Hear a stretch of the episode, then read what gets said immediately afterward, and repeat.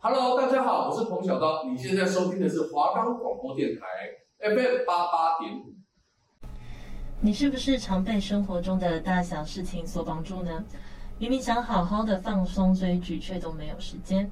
那就让我们每周来为您分享一部 Netflix 影集，带你了解剧情，分析其中的寓意，帮助您快速的认识一部剧或电影。我是 Polly，我是 Kimmy，那就在此刻，让我们一起进入丰富精彩的喜剧世界吧。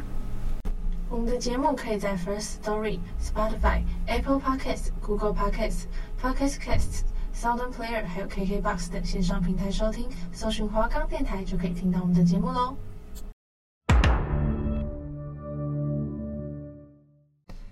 欢迎回到《晋级的巨人》。今天要介绍的 Netflix 影集是一部日本的动画电影，这部片是新海诚导演的巅峰之作哦，在口碑与票房都获得了佳绩。Polly 在前几周讨论节目时，大力的推荐它哦。嗯，因为这部片它不只是单纯的动画片嘛，它里面其实还有涵盖很多的层次、很多的主题，像是成长的过程中会遇到什么事情啊，青春期，还有身份认同这些，尤其是里面他所提到的命运。诶，那 Kimmy 你喜欢它的原因又是什么呢？我觉得我最喜欢的应该是它时间轴的错置与排列吧。还有这些画面的美术呈现，许多场景都让人像置身在现实世界里一样真实，却又觉得很神奇，有着与世隔绝的浪漫。嗯，没错。其实我第一次看这部电影的时候是在电影院里面看的，因为那看电影是整个大荧幕嘛。那时候整个看到就哦被震撼到，因为真的很漂亮，就是身临其境的感觉。那个用日语说就是 “kire”，就是画面很精美又很细致。那整部片呢，在不止在画面上面啊，在角色的呈现啊、配乐上面都是很下功夫的。那今天就让巨人们来带听众回到二零一六年，回顾一下五年前的爱情经典吧。好，那我们现在就开始来讲剧情了。呃，首先呢，男主角龙做了一个梦，女孩对他喊着：“我的名字是三叶。”那接下来就给他一根头绳。龙惊醒了，但似乎他还是在梦里面。他看着自己的胸部，感觉哎奇怪，好像多了一些什么东西。他这边摸着胸部，一边喃喃地说：“这感觉怎么这么的逼真啊？”那这一幕呢，就被一个小女生看到了。那这个呢，她以为他在犯神经，然后就把门关上了。那站在镜子前面，发现说，她真的变成了一个可爱的女孩子。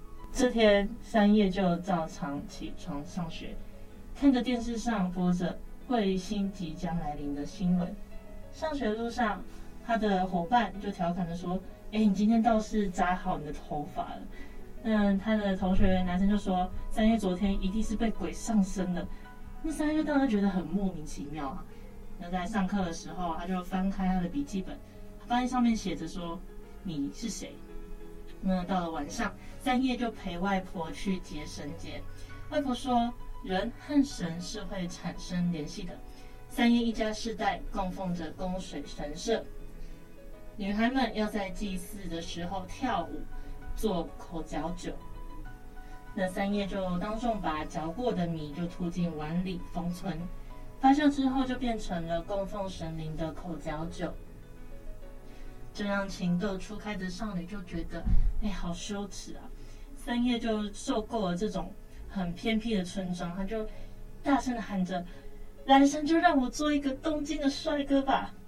时间到第二天，铃声吵醒了三叶，她滚下了床，她张开眼，发现自己在一个不认识的地方，然后看到胸部平平的，觉得最近好像有什么奇怪的东西，这样，你就小心翼翼的摸下去。发现他竟然变成了一个男生，然后就羞耻的上完了厕所。他就走出家门，发现这个地方是他梦寐以求的东京。他当然以为他在做梦啊，就觉得说那就好好逛逛吧。就走着走着来到学校，就有个男生把他抱住了。他就很娇羞的说：“哦，哥哥。”那朋友们当然觉得他今天走那么奇怪，那当然气氛就变得很奇怪了。那晚上呢，三叶就按他朋朋友的提醒去龙打工的地方工作，还给他漂亮的奥寺前辈缝补了裙子。奥寺前辈就对龙刮目相看，回到家后，三叶就翻着龙的手机，发现里面有他拍奥斯前辈的照片，就发现说，哦，原来龙是暗恋着前辈的。然后三叶就在龙手机的备忘录里面记录了当龙跟奥斯前辈的发展。突然想起来，本子上面写的“你是谁”，他就在龙的手心下面写上三页。第二天，龙醒了过来，看着手上的字，还有手机里多出来的小日记，龙就觉得什么东西？那朋友们就说：“哎，他今天好像变正常了，但是昨天的他更可爱这样子。”那他在打工饭店的其他男生呢？对于龙还有奥斯前辈的发展，就觉得很不不高兴。这样，那龙就想要辨识。奥斯前辈就是一如往常的，就主动跟龙打招呼。这下子更解释不清楚了。这样，龙和深夜发现了他们会不定时的在睡梦中交换身体，一周可能会有两三次这样。并且交换时的记忆会在醒来的时候变得很模糊。那双方为了不破坏彼此的生活，在手机里面就相互指定了规则，像是不要洗澡啊，不要乱摸自己。很久的一段时间里，三叶在龙的身体里面替他追求奥斯前辈，龙在三叶的身体里呢，让他变成了一个很受欢迎的人。这天。三叶的外婆要带他们到神体供奉神灵，正好龙在三叶的身体里面，外婆她就讲起了结的含义，把人连接在一起的是结，时间的流逝也是结，把灵魂和身体连接的也是结，口角酒则是人们还有神灵建立连接的结。他们把口嚼酒供奉在了神体里面。黄昏来临，传说这是时空交错的时间。外婆就突然问三叶：“三叶，你现在在做梦吗？”龙出神的看着外婆，突然他在自己的身体里醒来，不知道为什么已经泪流满面了。手机响了，他才发现三叶帮他约了奥斯前辈。龙慌忙地赶去约会的地方。另一边，三叶正对着镜子喃喃地说：“现在他们应该在一起了吧？”不知道为什么，眼泪就流了出来。黄昏，在龙和奥斯前辈分别的地方，奥斯前辈就问龙说：“你是不是已经有喜欢的人了？”说完就回手走了。龙打开三叶留给他的备忘录，写着。约会完应该正好可以看到彗星吧？龙并没有听说会有彗星经过，按照三叶留的电话拨了过去，无法接通。算了，下次呼唤身体再说吧。那一边，三叶的村子组织大家一起看彗星。三叶离奇的把长发给剪短了。朋友小心的猜测。哎，三叶是不是失恋了？三叶突然停下了。满天的星空中，彗星划过，留下了一道梦幻的红。绚丽的彗星在燃烧中一分为二，发出了危险的红色。从此，龙就再没有跟三叶互换过身体了。他一直画着记忆中三叶的村庄。终于，他决定凭借着印象去找三叶。好，那接下来就交给 Kimi。负责接下来的剧情了。那接下来剧情呢？就在龙准备去找三叶的时候，奥斯前辈和朋友们都来帮忙了。他们以为龙要去网友奔现，然后结果不是。龙就说：“不是这样子的，不是这样子。”他们也不知道三叶家的确切的位置，只能带着画像一边问，然后一边找。但是直到黄昏的时候呢，都没有找到。他们就在面馆打算订返程的票，决定回东京了。老板娘甚至认出了龙的画。原来是以前的密守镇，就是密守町。她的老公也曾经是那边的村民。朋友们听到这个名字都很吃惊，因为在那里三年前就已经被彗星分裂的陨石毁掉了。龙赶到了那里以后，记忆中的小镇已经变成了一个巨大的陨石坑，早就不在了，只剩下了学校。朋友也问他是不是弄错了，但是这个学校、这个操场，明明都是记忆中的样子啊，明明也都记得很清楚。龙甚至想要掏出手机让他们看一看他跟三叶的备忘录里的留言，但是消息竟然在他眼前一条一条消失了。龙在那场陨石遇难者的名单里面找到了三叶的名字，难道这一切都是自己想象出来的吗？龙觉得非常的沮丧。奥斯前辈过来安慰他，无意间看到了龙手上的绳结，龙就说是几年前有一个小女孩给他的，但是不知不觉就当做护身符带着了。龙突然想到了三叶外婆讲的结的含义，于是决定赶去自己最后梦中的身体看一看。他果然找到了供奉中的身体，还有三叶的口诀酒。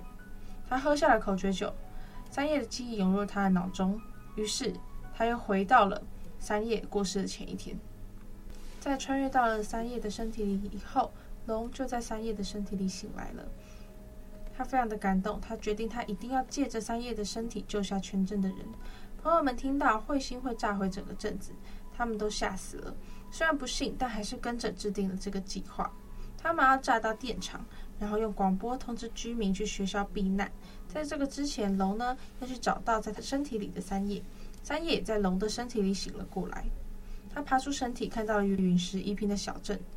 他觉得，他现在才意识到，他自己原来早就已经死在了陨石坑下了。原来三年前的陨石日，他曾经的去到东京，找到了龙，也就是片头。但他不知道，他自己互换身体的是三年后的龙。那时的龙其实并不认识他。三叶觉得失望极了，一下车，龙却突然叫住了他，想要知道他的名字。在人群中，他解下发带。递到了龙的手上，龙也在三叶的身体中想起了，与给他绳结的居然就是三年前的三叶。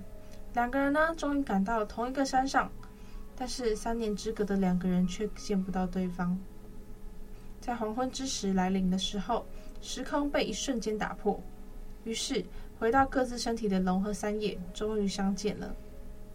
龙呢，要三叶回到镇上继续拯救居民。为了不要再忘掉对方，龙在三叶的手上写上了名字。但当三叶换三叶写时，黄昏之时却结束了。龙发誓，不论三叶在哪，自己都一定会找到他。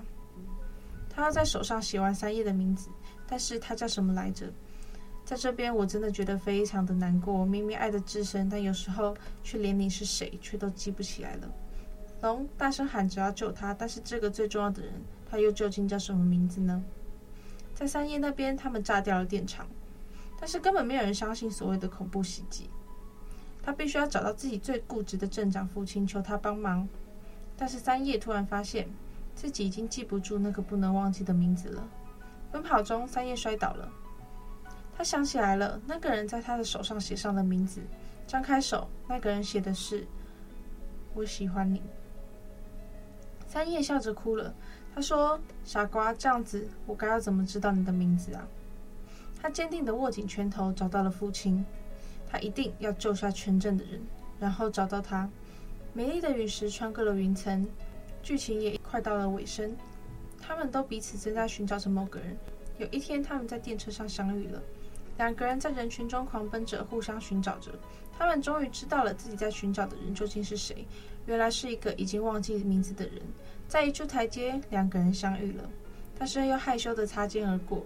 终于，龙也再也不想等了。他说：“我好像在哪里看过你。”三叶说：“我也好像在哪里看过你。”他们互相的问了彼此的名字。全剧终。听众朋友们有发现吗？三叶在离开东清前呢，有将自己头上的发带取下来送给了龙。而三年后，十七岁的龙呢，也一直将红线系在手上。它不仅象征爱情的红线，还有更深刻的寓意哦。在彗星来的当晚，三叶剪短了头发，他认为自己失恋了，也暗示着和龙的缘分也在就此在那一个晚上就断了。那想必观影过后的听众朋友们也一定很替三叶难过吧？但其实红线代表的也不只是爱情哦，在这部电影里面还有更深刻的意涵。而在三叶过世后的三年，龙啊终于见到了十七岁的三叶，并且认知到自己对三叶的感情，所以他决定跑到密手町去找这个三叶。那凭借着三叶的奶奶一叶曾经告诉过他的御身体，他便去找了三叶的口诀酒，喝了下去以后。回到了二零一六年，与三叶相见，并告诉他彗星会陨落，让小镇的人赶快在彗星陨落前赶快去避难。离别时也为了不要忘记了彼此的名字，打算写在手上。而可惜的是，在龙要准备写在三叶手上名字的时候，龙却又在黄昏之时消失了。而其实龙在三叶的手上写的并不是自己的名字，而是“我喜欢你”。这也是这部电影的最高潮吧。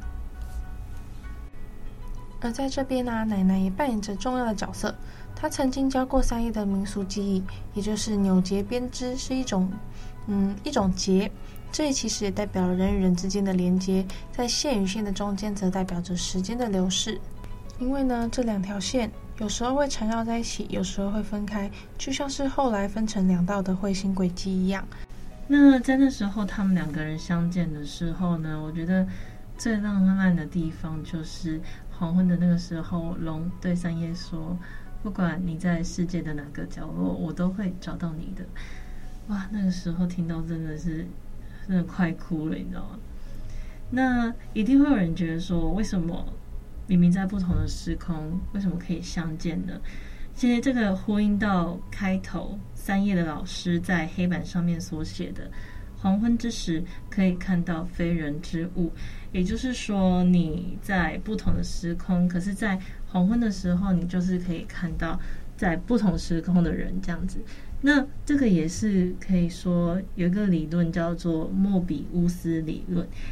你可以去想象有一条纸带，然后两边是不一样的颜色，这样。那你把一边的纸带旋转一百八十度，然后让两端相连在一起之后，你不管沿着纸带的哪一个地方开始走，其实都会循环，然后一直反复的经过两个不同颜色的区段。那你可以把一面想象是龙，一面想象是三叶，那这样正反两面行走的就是两个人的灵魂，这样。那每当经过纸带连接的交接处，原先位于纸带正面的灵魂就会跑到背面，那背面呢就会跑到正面，就变成两个人的灵魂交换的现象，这个就叫做莫比乌斯理论啊，莫比乌斯环这样子。那在那时候，他们两个人相见的时候呢，我觉得最浪漫的地方就是黄昏的那个时候，龙对三叶说：“不管你在世界的哪个角落，我都会找到你的。”哇，那个时候听到真的是真的快哭了，你知道吗？那一定会有人觉得说，为什么明明在不同的时空，为什么可以相见呢？其实这个呼应到开头。三页的老师在黑板上面所写的“黄昏之时可以看到非人之物”，也就是说你在不同的时空，可是，在黄昏的时候，你就是可以看到在不同时空的人这样子。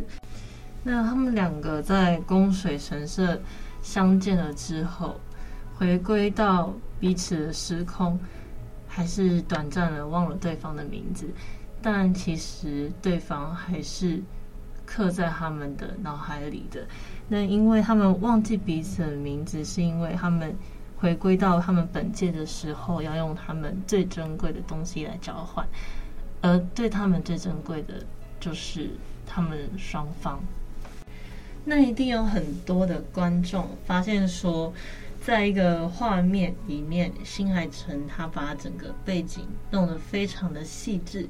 是细致到说，连一个小小的橡皮擦都看得很清楚、很仔细。然后还有那些笔呀、书刊，或者是宿舍，还有它的建筑物方面，它也是弄得很好。这也让人联想到说，他是出生于建筑的世家，有他自己独有的透明感，还有艺术气息在，加上角色。朴直立体的设定，还有对白，就十分容易的让人沉浸在他的故事之中。而且我觉得啊，看完这部电影之后，真的会让人很想去日本呢。日本真的很漂亮，那些天空的颜色有时候会让你觉得好像置身在现实里面，就像真的。可是你又知道，其实天空并不会在现实生活中不会是那样的颜色。不仅是画面的浪漫啊，我觉得人物。人物的刻画也很浪漫，然后还有很多的剧情跟桥段。最后还有几个浪漫的地方，就是他们在两个人在电车上透过车窗刹那间的相认，其实只有一下子，但他们却知道对方就是那个不能忘记的很重要的那一位，即便都彼此遗忘了对方的姓名跟长相，却在那一个时刻却认出了对方。我觉得这真的是，这就是真爱吧？嗯嗯，应该是哦。然后还有一个值得一提的是，我觉得是。即使啊，有时候因为历史改变，或是因为历史的久远，而我们会去遗忘了对方，但其实内心的深处却会依然的记得那一种很心动的感觉。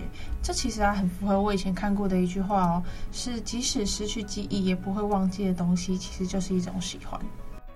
不得不说啊，你的名字真的是一部令人感动万分的电影。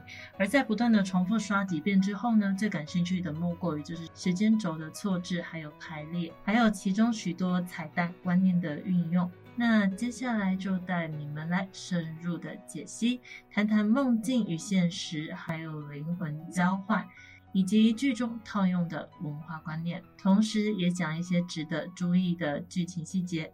最开始独白桥段所说的彗星之后即为梦境的这一点，因为牵涉到最后面的剧情，所以之后再提。我们先快转到小雪老师的教课内容，也就是黄昏之时的描述。这段说明了整部电影非常重要的观念。首先，节录以下几句剧中说的台词：傍晚，非日非夜的时段。可能会看到非人之物，也可以称作是合者为彼，亦或是彼为何人。俗话来说的话，有逢魔之时，或是分身之时的说法。这段话可说是让整个剧情合理化的重要推手，因为这样的基本设定，故事才得以推展。再来就是学校休息时间的聊天，三叶提到。最近一直在做变成别人的梦，乐史就曾经说过，这一定就是前世的记忆，你在无意间连接到了另一个宇宙。不过前世的记忆这个观点并不是无法解释，因为就算那个前世在剧中并不是三叶，而是龙，但如果说三叶已经死过了，那他再次经历过的人生，并偶然梦到破碎的记忆，这并不无可能。接着我们来到宫水家足纽编织的段落，也是极其重要的基本设定。我就把这一段连同他们上山前往御神体那段放在一起做讨论。根据婆婆一夜的说法，神鞭用以串联人与时间的流动，时而聚集成型、扭曲、缠绕、还原、断裂，而 muzubi 一词就代表的。日本造化三神之一的产灵，同时又跟代表人与人、神仙以及时间流动的劫同音。而新海诚的这部电影就是以劫的观念串通整体。三叶的发带、龙的手环乃至细手艇，都是套用此一观念。在这一系列的世界观概说及角色出场之后，Red Wimps 的前前世世这首歌让故事真正开始运转。那接下来呢，就是换我来解析一下彗星的部分了。这个彗星呢，一分为二，坠落在密手艇。这个彗星应该是最值得探讨的一个剧情的要素。这个根据电影描述呢，迪亚马特彗星的周期是一千两百年，也就是说要有一千两百年呢，你才可以看到一颗彗星。正好符合三叶一行人作战会议所提到的，密手湖是曾在一千两百年前的彗星炸出来的，所以就是因为炸出来了，所以才会有这个湖。也就是说呢，同一个彗星炸同一个地方至少两次，其实这样的几率真的是非常低。但是导演如果要这样子的话，我们 观众也就是这样看下去嘛。此一的说法可以连接到御神体中的壁画，也就是说呢，在分裂的汇合之上，这时呢，我们就会有个疑问：御神体有存在超过一千两百年那么久的时间吗？不然怎么会有陨石撞击的壁画记录呢？答案当然是有的，线索就在于龙查阅相关的资料的时候，宫水神社的年份显示为四百六四十六到两百零三年，确实超过了一千两百年没有错，也佐证了宫水家宝夸剧中的那一次经历了至少两次的彗星撞击，同时分裂了彗星这样子的概念，代表着交换灵魂的两个人，让这部作品别有一点浪漫的风情哦。讲的差不多了，那就让我们。用明快的一系列灵魂交换之后，剧情来到了三叶一家带着口嚼酒前往御神体的桥段，借由将口嚼酒带至黄泉下的隐士，代表人半生的口嚼酒与本人产生了结。而如果不能用真实之物交换，就无法回到现世。这也解释了为什么之后龙在吞下了口嚼酒后，得以让三叶转生回世，亦或是说重现过去。接下来就是整部电影最重要的分界之一。在黄昏之时，婆婆看着三叶，并说道：“三叶，你现在在做梦吗？”刹那间，龙在自己的时间线上惊醒，代表他已经回到原本的身体，并结束了交换灵魂的梦。很有趣的一点是，婆婆当时看见了龙的存在，意指龙在刚刚那个黄昏之时的时间点是存在的，因为未来是不可视之物。也就是说，借由梦的串联，两个平行的世界得以互通，这也让整部电影似梦非梦的感觉更加的强烈，也是为何这部作品如此深奥之处。好啦，都已经剧情介绍过了，也解析过了，那我们现在就来介绍一下我们的看完这部片的想法跟心得吧。我前面有说过，我第一次看的时候是在电影院里面看的。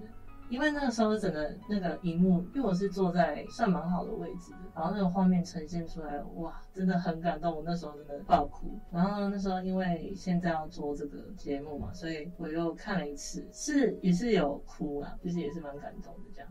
通常我看一部片就是，呃，通常看过会哭的片，其实第二次就不太会哭了，因为你大概知道那个桥段是什么样子。但是这部片在那些。很感动的时候，我还是会默默的哽咽一下。那其实我看这部片，我并不是去电影院看的，我是我记得我好像是后来在哪一个呃片单上面看到，然后后来去查，然后稍微就去看了一下。好像后来又再看了一次，应该是因为电视上有播出，开始有授权，然后就播，又再看了一次。其实那个时候的我看那部片，并没有什么特别的感觉。我觉得人真的是这样，像我最近又看了一次，我就越觉得很感动。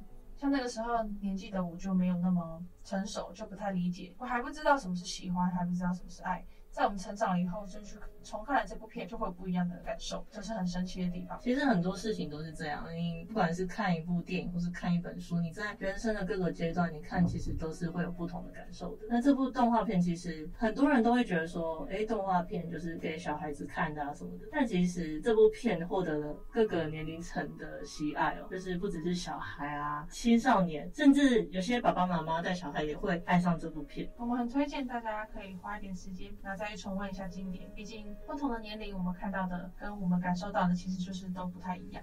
嗯，而且这部片也让我知道，我觉得真的有缘分的人，其实不管你经历了多少年，彗星炸毁了多少次，八年、五年，对吧？其实一样，你们都会再相遇。